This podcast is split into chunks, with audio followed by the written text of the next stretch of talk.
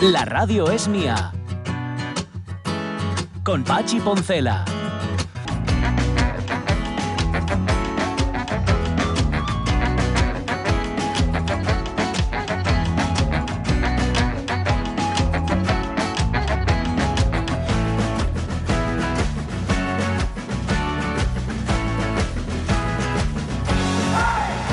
La una y ocho minutos de la tarde, bueno, ya hemos hecho vida social, ha venido a saludarnos el presidente, nosotros hemos ido a saludarle a él, no solamente a él, sino al consejero Borja Sánchez.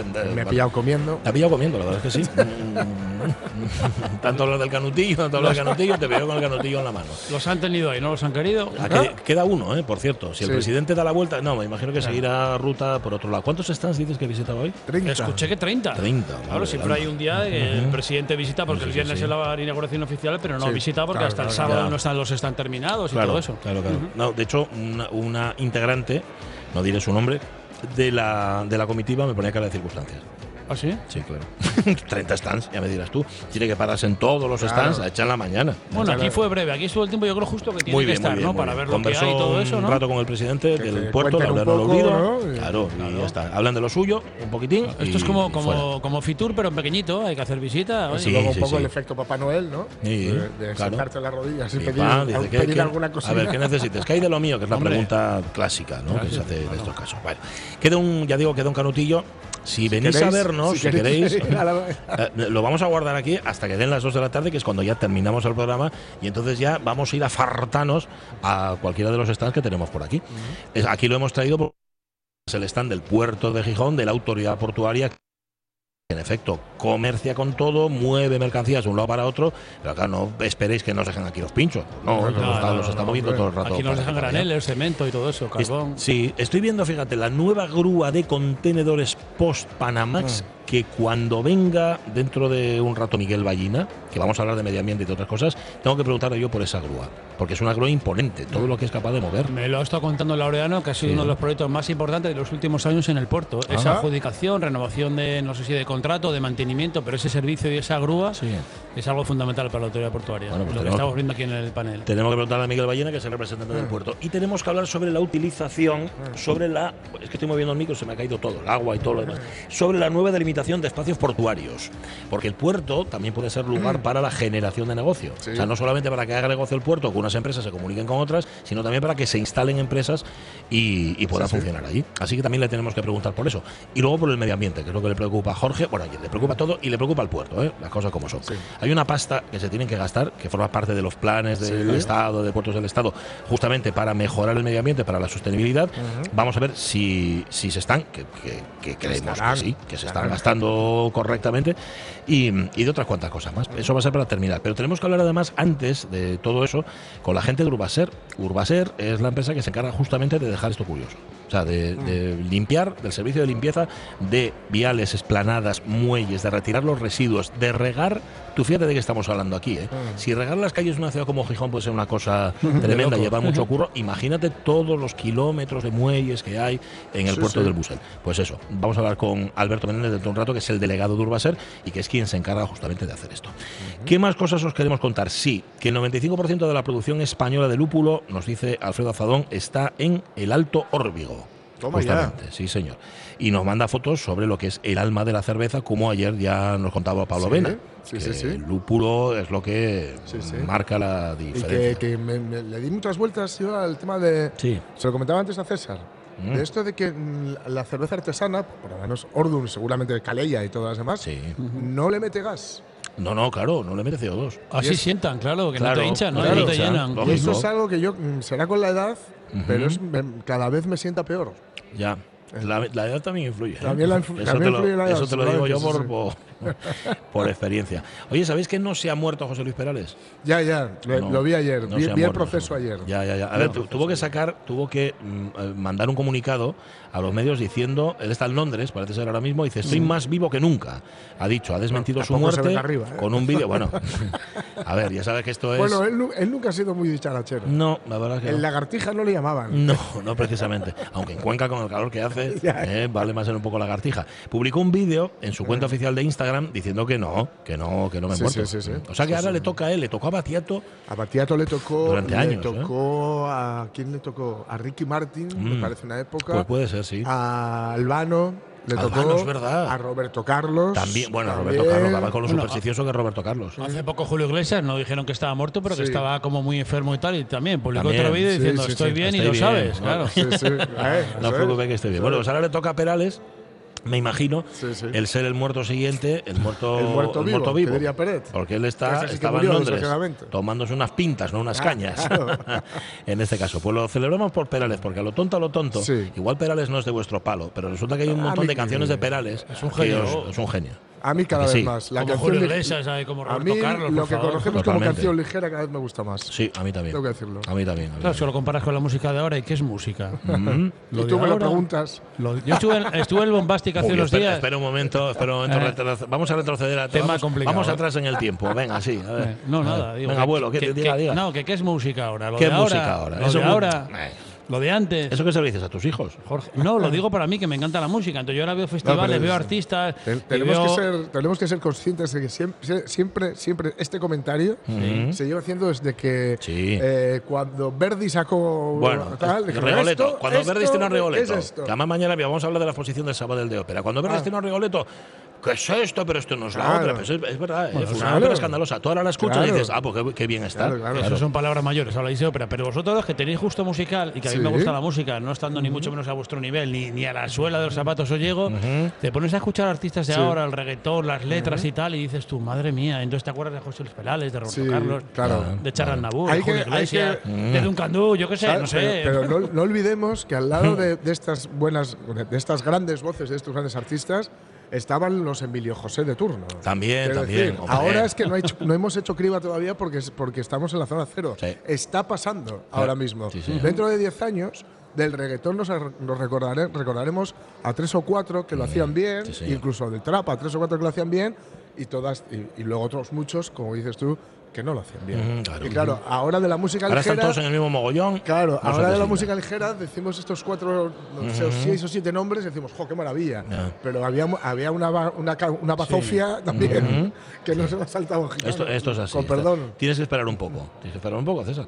Dale tiempo. No, dale a ver, tiempo pero si música. tiene que haber música para Se todos va los- decantando. Tiene que haber música para todos los gustos, Sí. pero yo creo que se se está degenerando Ya, un poco, ¿no? hay un mal Tanta gusto. modernidad. Bueno, ¿En qué vamos a, qué vamos acabar? Y sobre, todo, las letras, canciones que gustan ahora a nuestros hijos, eh, las escuchas a veces Sí. en casa poco los móviles cuando- de- y sí. decimos en casa, pero ¿y esa letra? Un poco explícitas, Sí. ¿no? Bueno, es algo más. que se lleva lo que se escucha, vale, muy bien, pero por lo menos quedaros con la música y no con la letra, por lo menos. Claro. porque Ya, ya, da ya. miedo. Au- Aunque Bueno, también la hay música. que decir que eh, Obladí, Oblada, Ya, On, Bra. Obladí, Ujú. oh, what, Life Goes On, ah, Bla- la, la, la, la, Life Goes On. O Esos sea, son los Beatles. que los Beatles también hicieron unas letras a veces, ¿eh? Otras veces no, que válgame Dios. Estaba diciendo, esto no es Bejarano, porque no estaba enterando de nada. No, Ya, no, ya No, lo pillo, ya lo pillo. Los Beatles de Bejar, los Beatles no Claro. estaban en Bejar para empezar. O- No, o- bueno, ellos se lo perdieron. Y también. Y cuando, y cuando hablamos también del evidente machirulismo que hay en muchos ritmos musicales, tampoco debemos olvidar del evidente machirulismo que hay en otros ritmos más, más digamos, mm, ¿cómo os diría yo?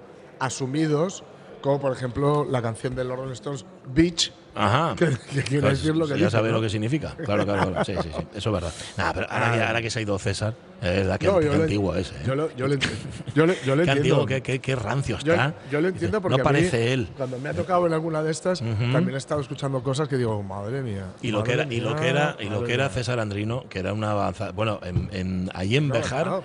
Era de los El modernos. adelantado de. Era de lo, el adelantado El lo llamaba. adelantado lo Era de los modernos de Bejar. Os ¿eh? reís mucho de mi pueblo, pero todos los que pasáis por allí, para de camino, ruta a La Plata, Sevilla, Yo- Cádiz, Huelva, yo- paráis en mi pueblo, paráis Sí, allí a comer. Yo creo que hacéis más gasto vosotros que los cruceristas Yo- que vienen a Gijón, Sí, ¿eh? señor, Con ser mucho menos los que paran por mi pueblo. Lo que sepas que es, un, que es un pueblo al que he vivido nunca y le tengo muchas ganas. Sí. Pero bueno, Yo ahora- solo lo he visto desde arriba. Nunca, he parado. Pero y es un pueblo, o sea, no sé, ya os lo conté mil veces, no voy a hacer aquí publicidad de mi pueblo, pero que no es el típico pueblo de Castilla y León. No, no, sé, no, no. O sea, es, recuerda Asturias, tenemos verde. un saludo saludo a todos los pueblos de Castilla y León. ¿eh? Hombre, están somos- son muchos, ¿eh? Estamos Sí. hablando de mi pueblo, no estoy hablando de por favor. Em, dejadme que tengo ya aquí a la autoridad competente, que es ¿Eh? el director de planificación estratégica de la Autoridad Portuaria de Gijón, Miguel Ballina. ¿Qué tal, Miguel? Muy buenos días. Muy buenos días. Ay, ¿qué Y tal? muchas gracias, ya se lo hemos dado a tu presidente las gracias, pero te las damos a ti también por acogernos un año más en vuestro stand aquí en la feria. Encantados de la vida. Bueno, es un placer. A ver, tengo, queremos hablar de medio ambiente, es el, el tema que, en el que nos vamos a centrar, pero yo tengo dos preguntas que hacer que tienen que ver con la exposición, ¿vale? Estoy viendo este pedazo de grúa, la nueva grúa de contenedores post-Panamax, ¿por qué es tan importante? ¿Por qué la habéis puesto aquí en esta exposición? ¿Qué tiene de relevante, Miguel? Bueno, el, el- el cambio de paradigma portuario hace que cada vez tengamos instalaciones más grandes, Sí. buques más grandes y esta grúa con la Post-Panamas te permite albergar y atracar en el puerto buques ya de gran tonelaje y sobre todo de gran capacidad de TEUS, que es el- la terminología nuestra para llamar a los contenedores. Vale, que antes, que antes no la tenía el puerto No, de la teníamos, teníamos una un poquito más pequeña. Esta te permite ya avanzar en otro tipo de buques, en otro tipo de cargas y más competitividad y más operativa. Vale. Mm, eh, un barco un barco para esta grúa de cuántas toneladas sería. No cuesta mucho imaginárnoslo, pero mm, aproximadamente. Pues mirar, estamos hablando de, de buques ya de 8.000, 9.000 eh, teus, contenedores. Cada Mm. contenedor pues lleva unas 15, 20 toneladas. Suficiente. Madre mía, Suficiente, vale. madre mía. Y luego lo que tenemos justamente aquí, a la vera Sí. del panel en el que estamos ahora mismo, que habla de la nueva delimitación de espacios de usos portuarios. Estamos hablando de el espacio del puerto dedicado también para que las empresas puedan instalarse y hacer su negocio, ¿no? Efectivamente, efectivamente. No solo es un espacio, en este caso un espacio única y exclusivamente comercial, sino una utilización mixta que permite implantación, sobre todo proyectos como los que han de, eh, habéis visto en, en prensa, que estamos trabajando duro en ellos con el tema de aerogeneradores y Sí. todo el tema este. Ujú, Entonces, vale. Esto nos permite en la ampliación albergar este tipo de, de empresas y de proyectos. Vale. Hemos hablado, llevamos hablando, por cierto, desde hace un buen rato sobre el, el nuevo acceso ferroviario al muelle Romualdo Álvaro González, que también es uno de los grandes proyectos del puerto. Efectivamente, estamos dotando a la...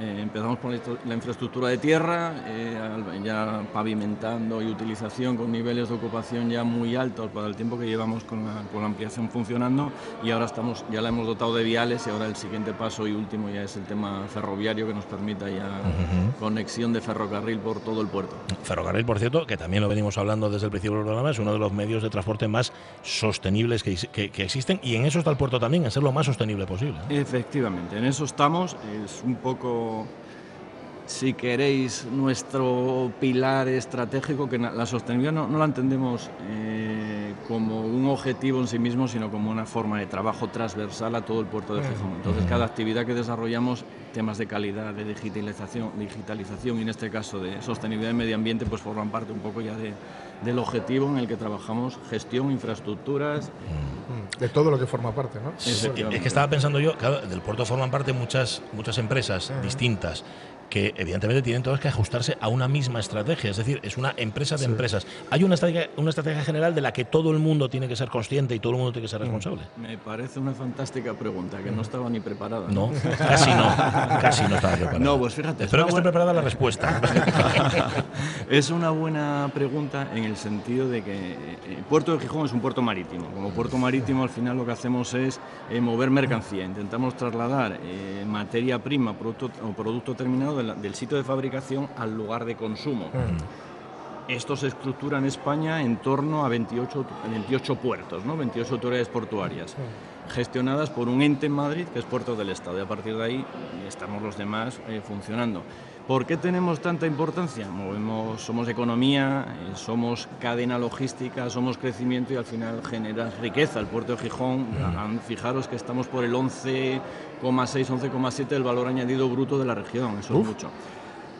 Puerto del Estado hace un marco estratégico común a todo el sistema, es decir, somos un puerto de España, no somos un puerto ni de Asturias ni de Gijón, somos un puerto de España, por eso tenemos un, un desarrollo logístico tan importante para una región como la nuestra. Hay un marco estratégico que te marca las grandes líneas de desarrollo de una economía española ligada al puerto, a los puertos, somos 8.000 kilómetros de costa, pues imaginaos. Claro. Nosotros somos en- dentro de los 28 el, el noveno. Y dentro de cada estrategia general, nosotros como Puerto Gijón marcamos la nuestra, que extrapolamos a, como bien dices, a toda la comunidad portuaria donde hay estibadores, transitarios, consignatarios, remolcadores, amarradores, empresas de seguros. Es decir, por el puerto pasan día a día 1.500 personas que están ahí trabajando. Claro, y eso es- vamos, tiene que ser lo, que- lo que hablábamos hace un momento con Juan Gochaga.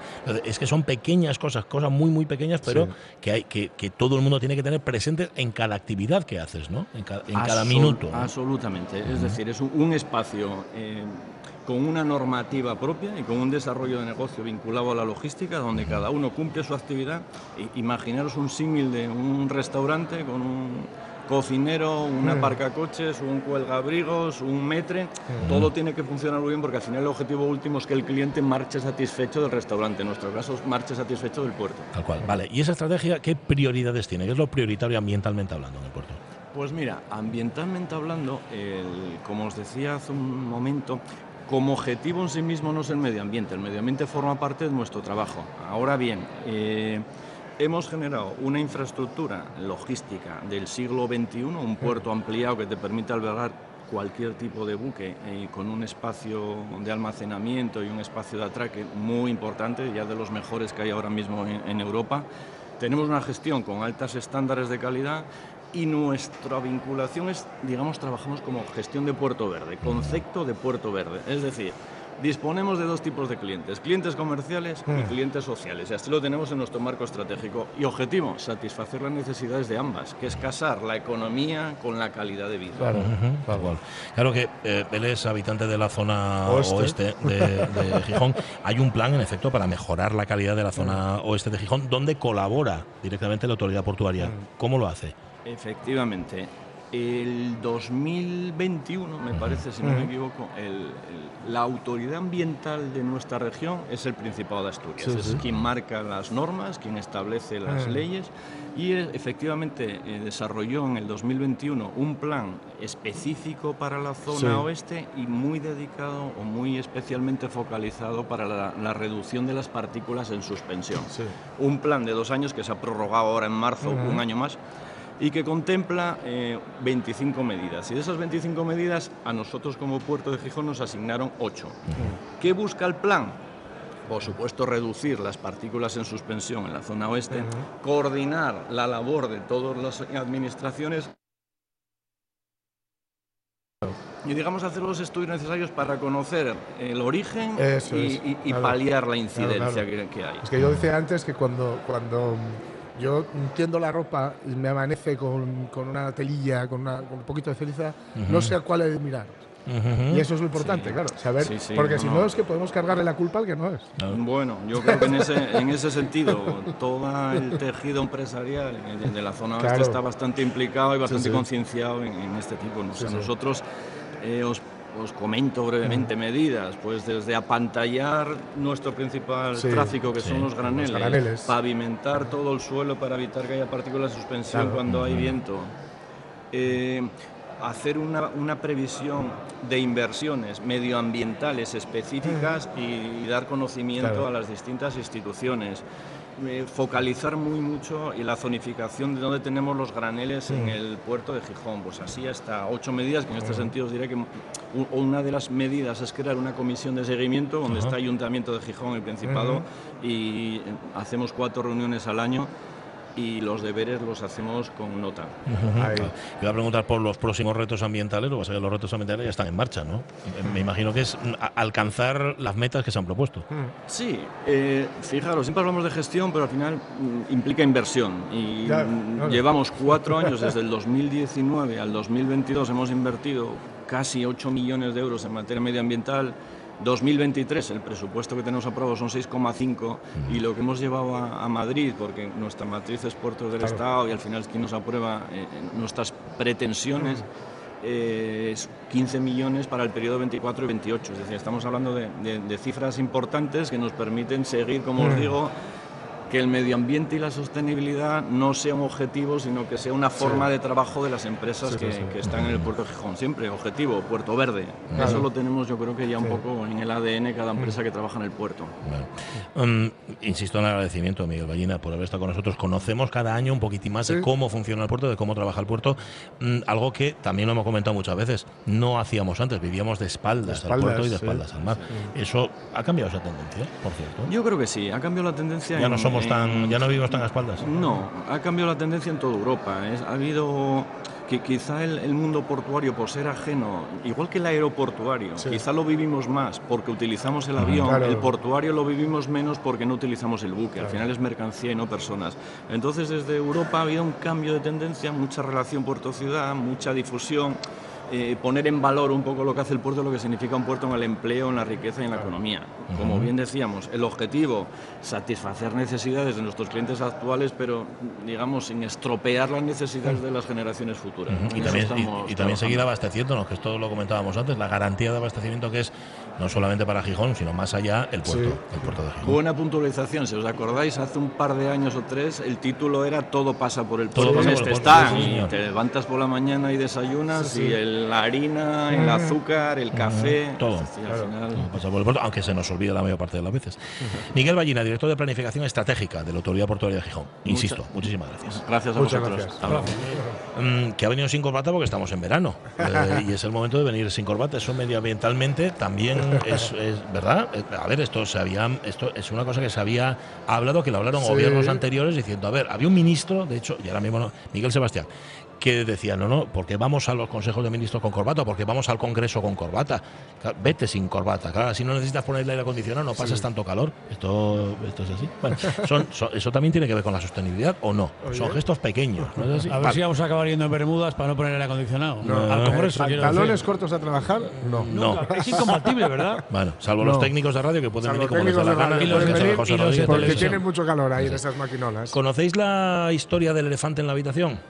Eh, Me cuando hay un elefante en una habitación, bueno, pues el, el canutillo es el elefante de nuestra habitación.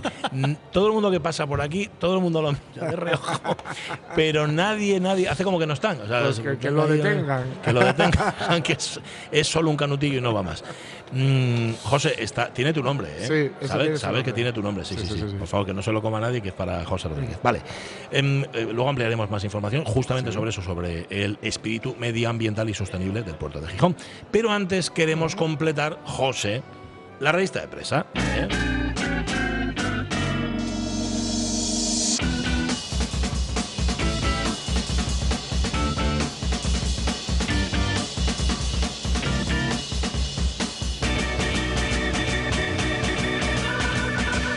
Hablábamos con Miguel Ballina sobre abastecimiento. Sí. De esto vamos a seguir hablando.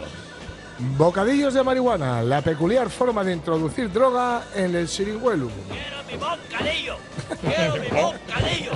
Quiero mi bocadillo. Ah, lo notaron porque había muchos de estos. Sí, mucho reclamando, ¿no? Su bocadillo. Ya. Por cierto, hoy he visto una noticia de eh, la recogida y reciclaje de residuos en el. No, Ah, veas, no veas tú No he visto las cantidades, lo pero que genera eso. me ¿eh? imagino que una barbaridad. Mete miedo para la cabeza. Sí, ¿no? El otro día que pasé, fuimos a buscar a mi Sí. fío a las fiestas de. Ah. Tú pasabas solamente por la, Sí. por la ruta esta Sí, peatonal, que es preciosa. Muy guapa. Bueno, preciosa, alfombrada de bolsas. Claro. Yo no puedo entender, fíjate, claro, Chiringuelo tiene que ser una barbaridad. Sin las Sí. fiestas de Deva y eso, Sí, sí. yo no puedo entender lo que cuesta coger la bolsa, guardarla y ya la tirarás cuando llegas a un Yo contenedor. No lo entiendo. cuando, cuando, cuando hacía botellón, Sí. que lo, que- Que lo hiciste. lo hice, Vamos a hablar claro. Y César Andrino también. Lo hice. Lo hizo. Y no, tan, y, hace- y no hace tanto. En, Ah. en el, Bueno. en el- bueno, es que tengo, tengo la chica joven. de la que soy mar- marido es más joven que yo. Entonces, en la descarga de Cangas eh, sí, hicimos botellón, Ajá. pero claro, botellón de acabar lo que te estás tomando, coger la bolsa que has llevado previamente, es. cerrarla y ponerla en un contenedor. Ah, que, Sí. que es lo que se debe hacer. Que Se llama cuesta, botellón ecológico. sí, te cuesta mm, poniéndolo por arriba un minuto de tu vida. No, Nada, ni siquiera. Y además es un minuto que fíjate tú luego cómo revierte en la vida de las demás personas. Pero, Pero ahora que estamos hablando de bocadillos. Sí, la Guardia Civil desplegó 230 agentes para garantizar la seguridad de las 55.000 personas. Madre mía. Madre mía, 250 para 55.000. Bueno, Que se reunieron en el Praus Alceu. Sabéis que esto además tiene su cosa porque que el, el hay que construir la caseta, es el día después del Espiragües, Sí. eh, hay mucho que hace. eh, que se hace arrionda arriba de ese Siringuelu, que imaginaos como Bueno. bata para construir casetas, Sí. es el que construye Guggenheim en vez de casetas. es el que le hace los diseños a Calatrava, creo. los diseños a Calatrava. Son, duran lo mismo y son igual de guapos. Eh, tal cual. Bueno, pues la Guardia Civil, claro, eh, anda muy al loro de pues, que controlar el, cons- el consumo de estupefacientes, porque 55.000 ta- 55.000 personas aculinos de sidra pueden ser controlables, pueden. Ya. Pero a otras sustancias no, no son controlables. ¿no? sí.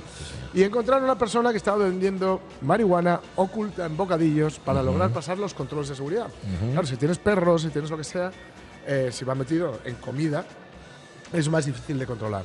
Pero claro, yo creo que vieron que los bocadillos no tenían una pinta muy buena y que había mucha gente comprando. So- sobre todo porque hay una cosa que no lleva bocadillo ni nada, si le rodajas ese salchichón no salen por fuera. Claro. Y dicen, ¿qué bocadillo Claro. y este y que no sale por fuera el chicho? Algunas de los, algunos de los bocadillos con esas rodajas de salchi- salchichón pueden servir de papel de liar, ¿eh? Para esto que estaba vendiendo este Mm, hombre. hombre, si lo cortan muy fino, como lo cortan en algunos sitios, sí. Sí, sí, sí, tal cual, tal cual. El caso es que nada, le pillaron. Creo que no era mucho tampoco lo que tenía, pero bueno, pues Mm. le, le caerá seguramente una sanción administrativa. Pues seguramente. Eh, o más. Pues nada, yo, yo lo siento por el pan, sobre todo, porque si el pan era rico, Ya. ¿sabes? a mí me da mucha No, pena tenía, tirar, tenía- tirar pan. tenía pinta chicolosa, ¿eh? Ya, que como Sí. que igual no lo eligieron, no eligieron el mejor, sino el más no, barato. Sí, no cogieron el mejor. ¿no? Claro, no claro, cogieron pues, ahí pan, pan rico. Pues, pues eran otro. Bueno, y la sorpresa que nos llevamos, que La estamos en verano y no sabíamos nada de La esto. sorpresa. Llega a Asturias la tercera ola de calor de este verano. Bueno, Ahí está. bueno, no me digas.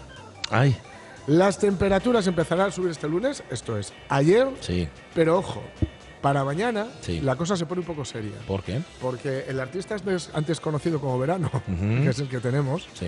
puede llegar a los 40 grados. Ofu, 40 grados son muchos grados. muchísimos. Son muchísimos. muchos para Asturias, que es una que somos, mm, Sí. con perdón, muy húmedos, ¿vale? Y no me quiero imaginar yo 40 grados, perdonadme el, el gijoncentrismo, pero no me quiero imaginar yo No. 40 grados en Gijón. No, yo creo que estamos hablando del interior de Asturias, seguramente del Creo suroccidente. que nos estamos Sí. hablando eso es, del Sí, suroccidente, sí, que aún así sigue siendo sigue habiendo mucha humedad. Ujú. Valles, pues mira, Cangas de Narcea, por ejemplo, Por con 40 ejemplo. grados. Sí. Yo estuve el año pasado precisamente en la descarga con 40 grados y no hay quien pare de ahí, porque No, no, no, corre una brizna de aire Eso es horrible. te- te- te full-. Así que cuidadín, Mm. porque encima ya si nos ponemos un poco más, mm, si queréis, eh, nos- nos- nos- con el colmillo retorcido económico, Sí. eh, nosotros somos una región que recoge mucho turismo Claro. meteorológico. A ver, a ver, sí, lo que pasa es dónde van a marchar. Eh, O sea, pues, si vienen más aquí arriba, resulta que van a Oslo. más arriba, a, Ir- Ujú. a Irlanda. Yo tengo, tengo colegas, y no creo que sea casualidad, ¿eh? Sí. Tengo colegas que están ahora mismo recorriendo Irlanda. Ah, vale, porque llegó aquí el calor. Y, dijeron, por- vámonos, y vámonos por- arriba. Y porque desde Ranón hay vu- Ah, vuelos bueno, directos también, a Dublín. También, ahora. también. Ya, ya, ya, ya. ya. Bueno, bueno. Lo que pasa es que sí, llegará No un momento que dirás, pues tampoco me voy a ir al Polo Norte. Claro, es que ya, ya te, ¿qué te queda? El punto este Claro. de el, el polo de inaccesibilidad. te claro, queda, vas a ver ahí si tiene sitio Pero o- bueno, o a ver, no si, a ver si no oye para tanto, que porque al final esto al cocer menguas, bueno, cocer igual cocemos y menguamos, ¿no? Sí, pero, eso, es verdad, eso es verdad. pero a ver si no oye para tanto. Estaba Que mirando. el viernes po- ponían muchísimo calor y yo para ver a los mejinos tigres, mojéme. Mojase de lo que llovía. O sea, claro, claro. que- Pero, esa, pero esa es otra historia. No te cuentan que la hora de calor igual viene acompañada de nubes y de lluvia. Que Claro, no, que parece ser claro, que no. ¿eh? Que parece que parece ser que no, parece ser que Estaba mirando, por cierto, donde viene la noticia, que es en el comercio, Sí. y aparece una, la fotografía de una medusa. Sí. Localizada el domingo Sí. en la playa de Vallas. que esa es las otra- medusas es solo con agua caliente. Claro, está cambiando muchísimo, está subiendo mucho ya grados, o sea, muchos grados, no, está subiendo la temperatura del Cantábrico y esto es una muy mala noticia, Muy mala, muy mala. mala noticia para todo lo que tiene que ver con la, con la biosfera, con la, bio- la biodiversidad-. Sí. eh, que, que- una, una, ton- una tontuna. Ya, Igual el bonito se nos ha acabado. Ahora bien, te digo una cosa. Te voy, te voy a decir una cosa y no quiero que nadie me interprete mal, ¿vale? Mm, Aquí, oye, nosotros pro cambio climático no, o sea, pro medidas para acabar con el cambio climático. Sí. O sea, somos los más, estamos convencidísimos Sí, sí. de que aquí hay que hacer algo, de que tenemos que ya ahora mismo. Ahora bien, cada vez, cada vez que hay una ola de calor, cada vez que suben las temperaturas, en las emisoras caras Sí. entrevistan a algún experto en cambio climático Sí. para, que, para decir exactamente lo mismo que dijo en la anterior ola de calor. Hay que acabar con los combustibles fósiles, Sí. hay que las emisiones a la atmósfera, el nivel de CO2, etcétera, etcétera, etcétera. Mm, no nos vais a convencer. o sea, la repetición está muy bien, pero acaba siendo cansino. Chico, y, otra todo, vez. y todo esto, yo perdonadme que os diga, pero no, no, no se nos puede, digamos, depositar esa responsabilidad sobre nuestra espalda. Mm, no, un poco sí, pero solo un poco. Esa gran responsabilidad ha, ha de ser depositada en quien tiene más, las espaldas más grandes. Claro. Y quienes tienen las espaldas más grandes son los estados, la, la Unión Europea Sí. y las grandes corporaciones. Y el puerto de Gijón. Gijón, También un poco. Que está en ello. También un poco, está en ello, como lo contaba Miguel Ballén hace un momento. Bueno, que viene el calor, que viene el calor, sí, Sí. estamos Así en que verano. Eso es. Bien. Em, bueno, no entiendo esta noticia. Dale, por favor. El Alavés pide respuestas ante la dura entrada a Giuliano Simeone. Bueno. Tensión ahora sobre el césped. Porque parece que. Para evacuar a tener menos alma. Qué tensión sobre el césped, juego ¿no? la ambulancia. Sí. Unos aplausos para Giuliano. Bueno, pese a lo poco entusiasta que es el locutor, ¿Quién era un saludo al compañero de Teleburgos, porque esto fue, Ah, fue en Burgos. Teleburgos. Tendría- Eh, tendrían calor, igual era por eso. El, el, el Alavés, que es donde está jugando ahora Giuliano Simeone, sí, hijo del Diego el Cholo Vale, Simeone, eso iba a preguntar. ha pedido explicaciones y eh, incluso está, bueno, han, han prendido acciones legales dentro del ámbito del deporte por la entrada que ayer se produjo en un antes, ayer o antes de ayer Antes de ayer. antes de ayer en un partido amistoso entre el Burgos y el Alavés Caray. Una entrada en el que yo recomiendo no ver Porque te da porque se queda colgando Es desagradable. el sí. tobillo porque le se, rompe queda, se queda como inerte, Sí, o sea, sí. como. Y la, Sí. otra, y la otra pierna Muerto. temblando. y la otra pierna temblando. Temblando. del golpe que le mete, del tantarantán que le mete por detrás, en el centro del campo, sin posibilidad de jugar al balón. Aparte es que es un amistoso, es que no, no tiene... Es tal la entrada Mm. que se para el partido. Se suspende el partido Sí, sí, se lo llevan, entra la lo, ambulancia. se lo llevan, entra la ambulancia al campo. No va a poder jugar, acaba de llegar al Alavés, no va a poder jugar en todo el año. Vamos a ver si va a poder jugar, esperemos que sí, a lo largo de ahí, porque le ha roto, eh, parece, parecía que era tibia y peroné, pero de momento es solo, solo peroné, Solo. pero también, eh, bueno, pues una lesión, no, no sé repetir eh, la palabra técnica, pero también tiene Es algo así como osteosintesis. Sí, tiene el tobillo, el tobillo destrozado, eh, le ha afectado a los, a los mm, ligamentos de la rodilla, Sí, que los, son bueno, los- los ligamentos de la sindesmosis. ¿eh? Claro, también, también, sin desmosis, que es como la cerveza sin alcohol, ¿no? Tal cual, así. Sí. No tiene alcohol, no tiene gluten, no tiene desmosis. No tiene ninguna de las cosas. sí, tampoco. señor, ¿vale? Así que nada, una, entrada. Porque, claro, nos, nos centramos en todas estas movidas de Mbappé y todo este rollo y tal, y se nos va. Es que lo más feo de todo Sí. es que, el, el- que el- quien le hace la entrada, ¿Eh? que tenía el nombre por aquí, Matos. Jo- José Joaquín Matos, Sí. le hace la entrada que tú cuando haces una entrada de esa sabes perfectamente que lo acabas de desmontar, Hombre. Que lo acabas de desmontar. Que no, que no ha lugar en ningún caso, pero No. en un amistoso. sí, se levanta y pone cara de tal porque acababa de marcar un gol. Ah, El ¿quién? Simeone. Sí, Ah. y esto era un poco farfala vendetta. Ah, sí, como diciendo así, ¿eh? Marcaste sí. un gol, ahora verás. Y Bueno, le- y le- no vas a le- marcar más. Le van a explicaciones y van a pedir que se, que, bueno, que se, que se tomen medidas para que tal. desagradable todo. una cosa tremenda. Sí, José Joaquín Matos se Sí. llama este, Eh, este sí. señor que con todos los digno respetos heredero de Antonio Antonio sí, es un delincuente de los, de los estadios de fútbol, de los campos de fútbol. Hombre, esto, esto pasa en la calle y va por lo penal. Os, lo, os lo digo en serio. Sí, sí, tal, tal cual, tal cual. Tú coges a alguien en la calle le metes, y le metes vamos, este viaje. Y sí, estás en la cárcel. vamos. Pasas una temporadita a la sombra. Ahí está. Bueno, vamos con una, con una oferta de empleo que no está mal del todo. Yo creo que no. Es dulce, dulce como ya sola. Dale, último titular. El último titular, espera, no, te- no- no lo encuentro. Sí, hombre. Asturias necesita Ay, sí, confiteros. eso. ¡Azúcar! ¡Ey! ¡Azúcar! Y no camina de ¡Ey! O sea que hay pocos confiteros. Hay pocos confiteros. Yo conozco uno muy bueno, que es el marido de Prima Rebeca. Ah, que es vale, muy, vale. muy, muy bueno, que está. No sé si está en Avilés o está en Salinas. Pero bueno. Vale. El gremio está contratando agentes sin formación debido a la falta de personal cualificado. ¿Esto cómo es posible? Cuidadín, ¿eh? Los obradores tienen que hacer frente, dice, como sea la- esta falta de personal, esto igual tiene que haber el horario algo también, ¿eh?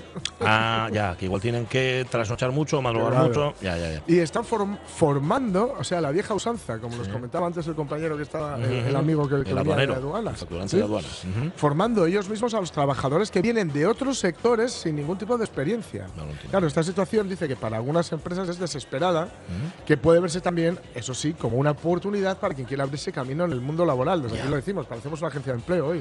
Sí. Porque quien esté dispuesto a formarse, ojo, y especifica, a tomárselo en serio, Claro, claro, no hacer el tonto. tiene muy allanado el terreno para entrar al sector. ¿Por qué digo lo tomárselo en serio?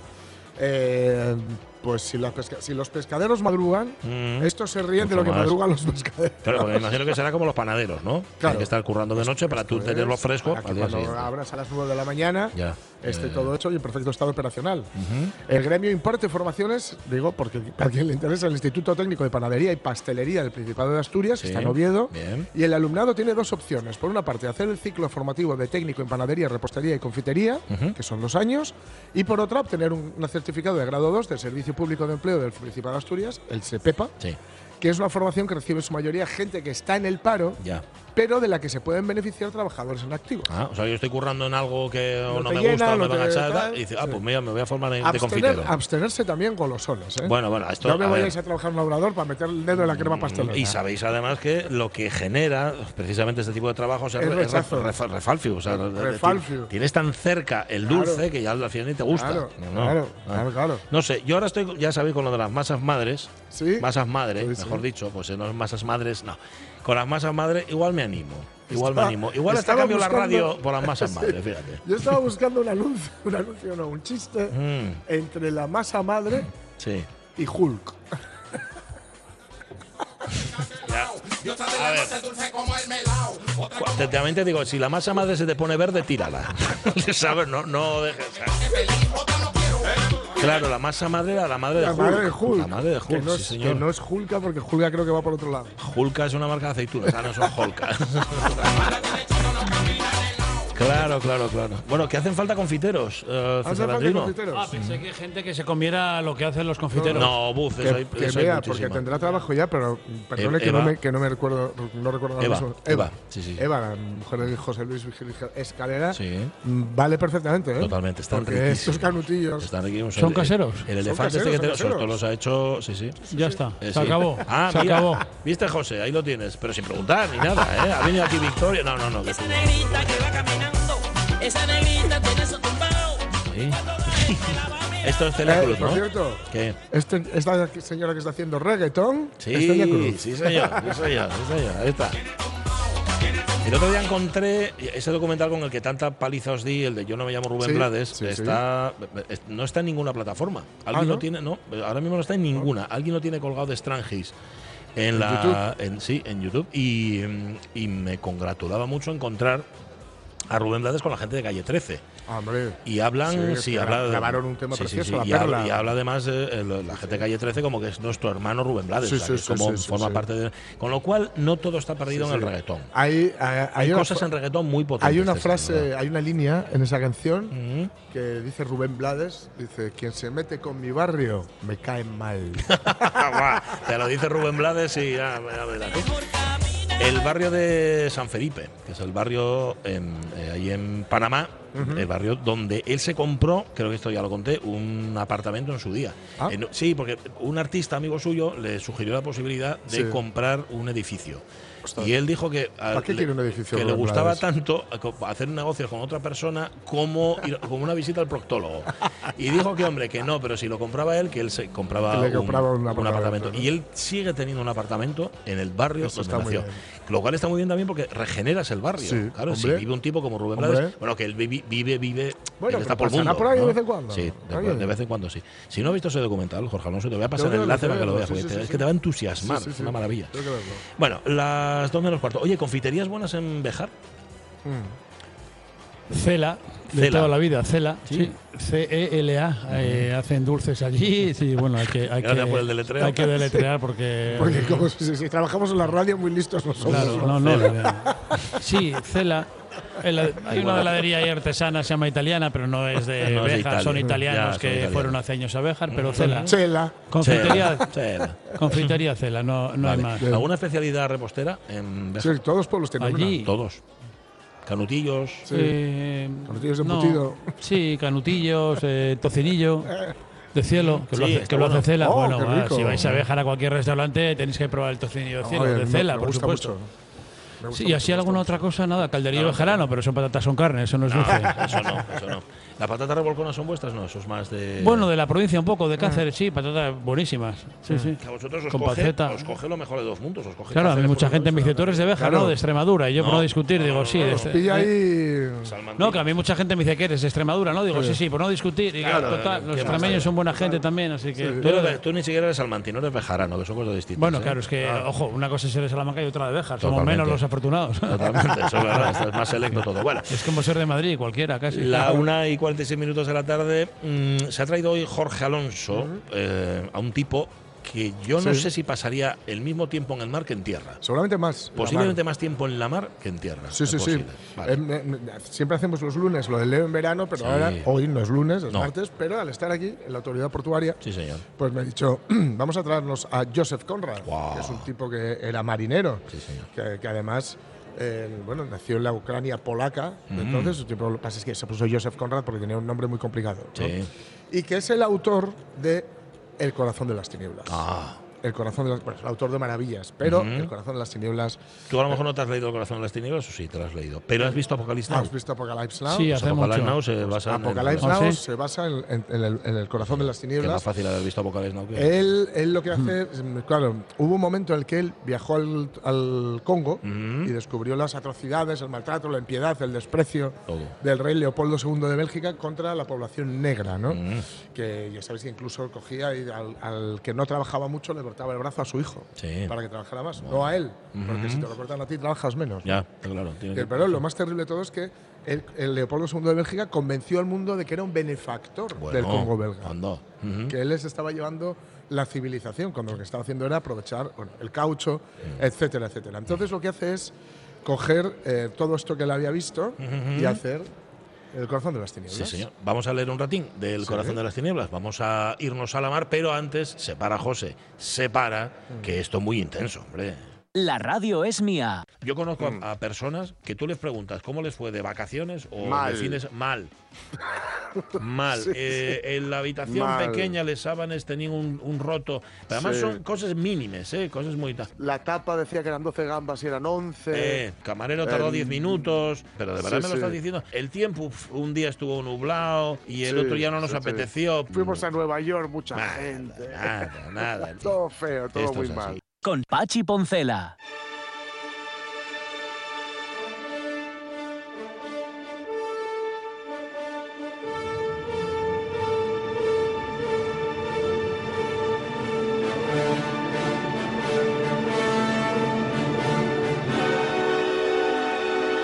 Bien, Joseph Conrad, del corazón de las tinieblas has traído el, Sí. el párrafo. Sí, sí, sí. Es una parte párrafos. del principio del corazón de las tinieblas. Lo que nos narra en el corazón de las tinieblas es la bajada, el, el protagonista, que es el capitán de la Nelly, ahora leeremos un poco quién- quién- de, qué va esto, em, nos narra un viaje que hace hacia, pues eso, por un río, bajando hacia una factoría que lleva Kurtz, si recordáis, el coronel, el, el- el- ¿qué era? Coronel. Cor- Coronel, coronel Kurtz, El sí. coronel Kurtz, Marlon Brando en Apocalypse Now, ¿vale? Entonces, digamos que lo que hace con, con el corazón, o sea, lo que hace Coppola con el corazón de las tinieblas es llevarlo a la guerra de Vietnam, Mm. mezclarlo con la rama dorada de Frances, que es un libro de, de antropología, y con eh, bueno, la idiosincrasia norteamericana. Pero aquí estamos, en, digamos, en la mm, introducción. Sí. Y estamos en el Támesis. Mm. Y ahora veréis lo que, cómo dice.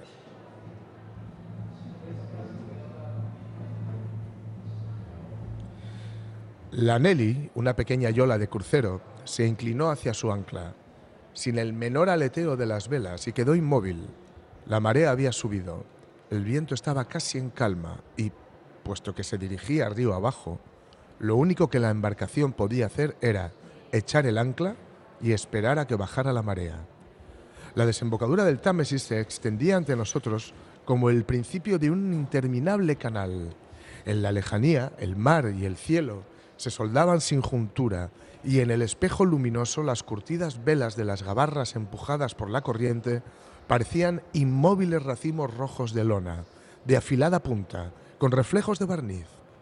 Una neblina descansaba sobre las tierras bajas que se adelantaban en el mar hasta desaparecer. El aire sobre Gravesend era oscuro y un poco más allá parecía condensarse en una lúgubre penumbra que se cernía inmóvil sobre la ciudad más grande de la Tierra. El director de las compañías era nuestro capitán y nuestro anfitrión. Nosotros cuatro observábamos su espalda con afecto, mientras se mantenía de pie en la proa mirando hacia el mar. No había nada en todo el río que tuviera un, un aspecto más náutico. Parecía un práctico, que es lo más digno de confianza que hay para un marinero. Era difícil hacerse a la idea de que su trabajo no estaba allí fuera, en el estuario luminoso, sino detrás, en la ominosa penumbra.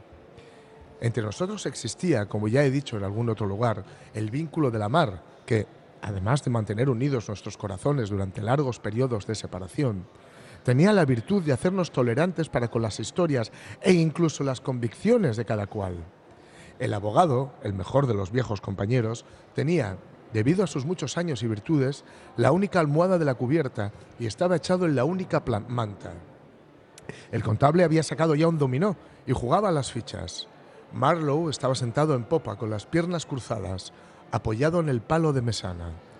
Tenía las mejillas hundidas, la tez amarillenta, la espalda erguida, aspecto de asceta y, con los brazos colgando y las palmas de las manos hacia afuera, parecía un ídolo. Una vez comprobado que la embarcación estaba bien anclada, el director se dirigió a popa y se sentó entre nosotros. Intercambiamos unas palabras perezosamente. Después todo quedó en silencio a bordo del yate. Por alguna razón, no iniciamos la partida de dominó. Nos sentíamos meditabundos, incapaces de hacer nada, excepto dejar vagar nuestra mirada plácidamente. El día se acababa con una serenidad de tranquila e intensa brillantez. El agua relucía apacible. El cielo, sin una mancha, era una dulce inmensidad de luz inmaculada. Incluso la, br- la bruma sobre las marismas de Essex era como un tejido brillante y transparente colgado por las boscosas colinas del interior y revistiendo las costas bajas de pliegues diáfanos, solo la oscuridad al oeste, cerniéndose sobre el curso alto del río, se hacía más sombría por instantes, como irritada por la proximidad del sol.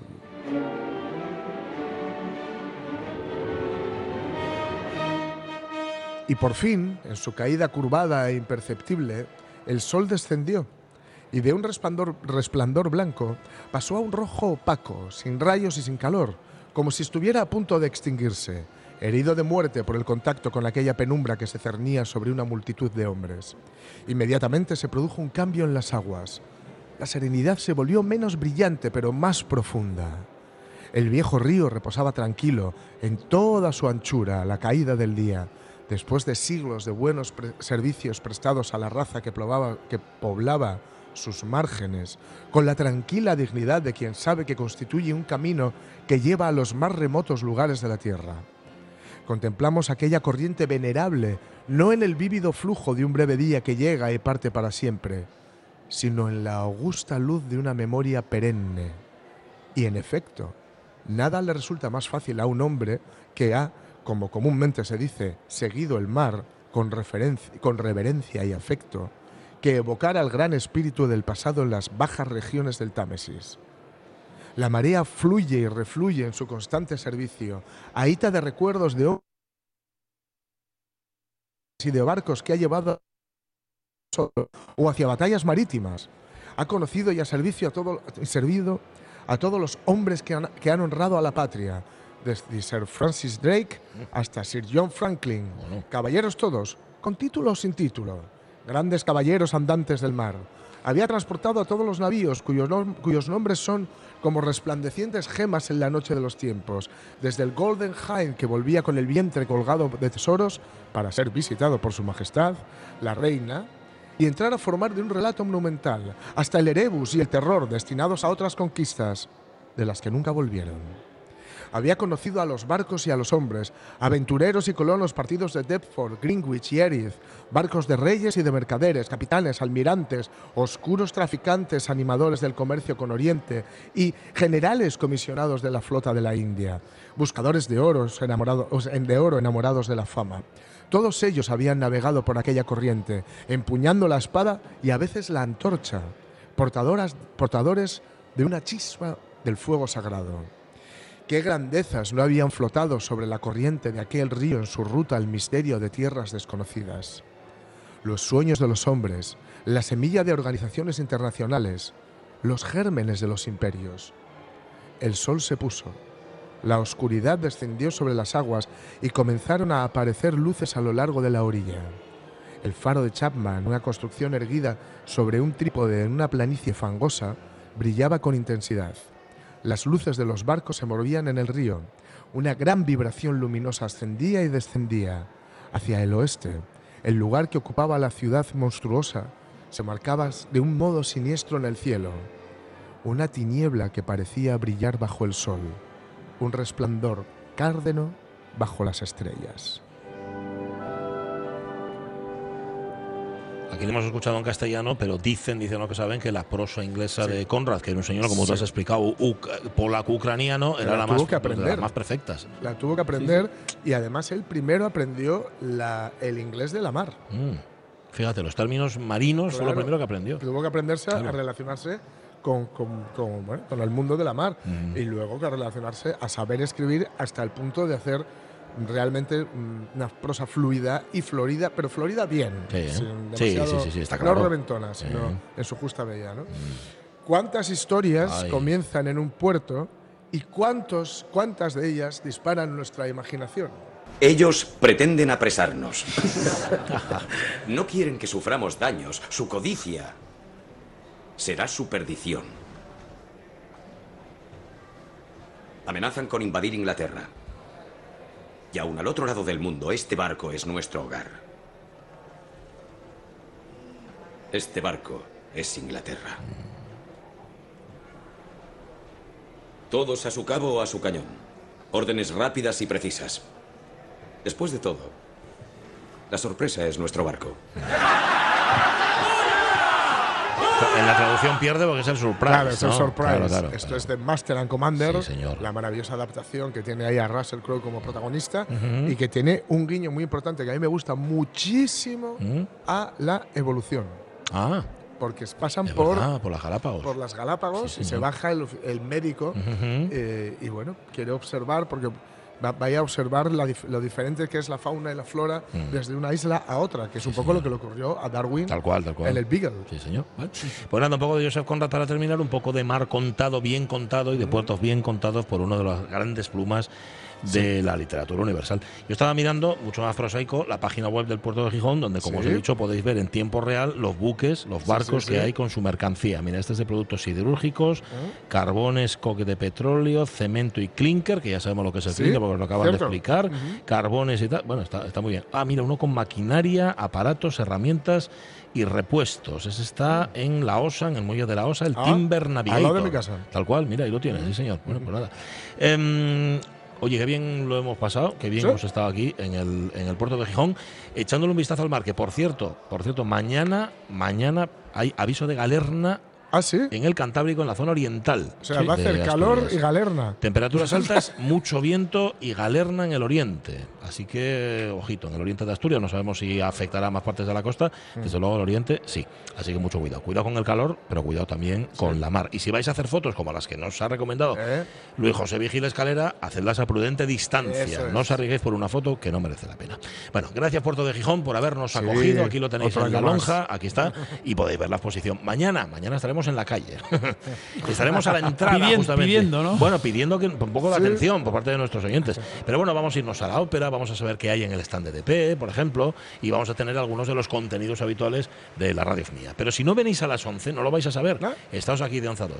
Em, va a estar Jorge Alonso, Hombre. seguro. Va a estar José Rodríguez, también, lo que quede de él. Y Pachi Poncela. ¿Tú vienes, César? Yo os escucharé. Mañana tengo Vale, que teletrabajar un pues- ratito por lo menos. Las 2 de la tarde, segunda edición de Asturias Hoy. Sed felices. Adiós.